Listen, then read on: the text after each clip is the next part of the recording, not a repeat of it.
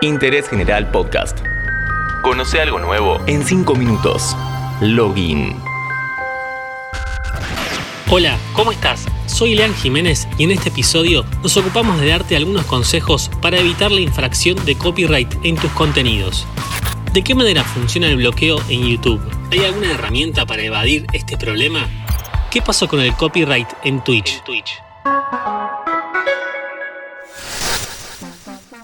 Todos los contenidos, por mínimos que sean, están amparados por derechos de autor. En el caso de YouTube, los propietarios de los derechos pueden utilizar una herramienta llamada Content ID para asegurarse de que no se suban sus contenidos con copyright a la plataforma.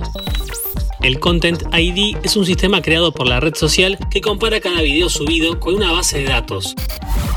En primer lugar, los propietarios de los derechos envían un archivo sonoro o visual con los contenidos. Esta será la referencia que utilice Google para identificar su obra.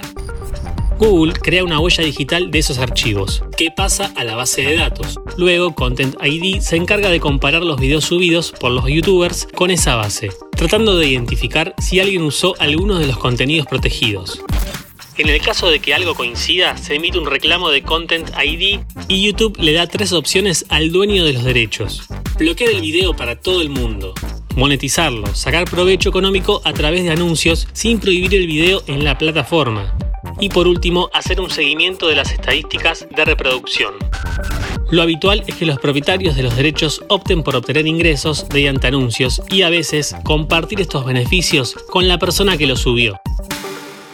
El problema con esta herramienta es que el algoritmo del Content ID solo detecta si una película, serie o canción fueron utilizadas. No dice nada sobre si ese uso es lícito o no. El trámite es un poco más engorroso en ese caso. Si el sistema identifica erróneamente un video que tiene todos los derechos de uso, el youtuber recibe una notificación y puede impugnar un aviso de Content ID. En ese caso, se debe llenar un formulario y se desbloquea el contenido temporalmente. Esto no termina ahí. El propietario de los derechos de autor puede hacer tres cosas. Retirar el reclamo, mantenerla o pedir que retiren el video. En este último caso, se le envía al usuario un aviso, strike, por incumplimiento de derechos de autor, pero el propio creador del video denunciado aún puede apelar. Estos avisos son los más peligrosos, porque a los tres strikes en menos de 90 días, YouTube te cancela el canal es un escenario un tanto inestable porque depende mucho de la suerte y la popularidad del contenido. Una de las herramientas es utilizar dentro de YouTube la opción Biblioteca de audio. En este apartado puedes elegir música con licencia Creative Commons. No se te va a cobrar ni a reclamar nada por el uso. Se te permite elegir el género o estado de ánimo de cada pista para acompañar tus videos. Otra manera es utilizar solo un fragmento de 9 segundos de la canción. Si tenés un editor de audio a mano, puedes hacerlo más agudo modificando el tono o pitch.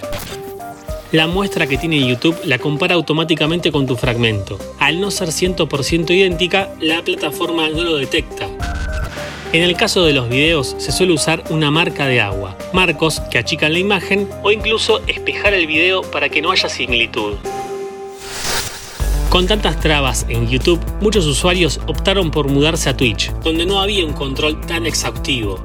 Pero con la llegada de los reclamos masivos por parte de compañías discográficas y la DMCA, la ley norteamericana que protege los derechos de autor en el milenio digital, la plataforma dio aviso a todos los usuarios que van a tomar medidas se les pidió que borren los clips que consideren que infrinjan los derechos de autor. Como los streamers suelen tener cientos de clips, es una tarea imposible ponerse a revisar video por video. Borrar todos los clips es la solución más simple.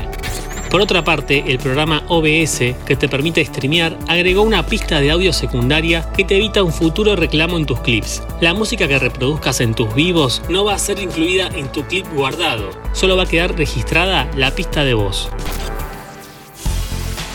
Si te interesa conocer un poco más sobre los reclamos por derechos de autor en los últimos años, no te pierdas el documental Copyright Criminals, que te cuenta cómo nació el rap y la batalla con las compañías discográficas.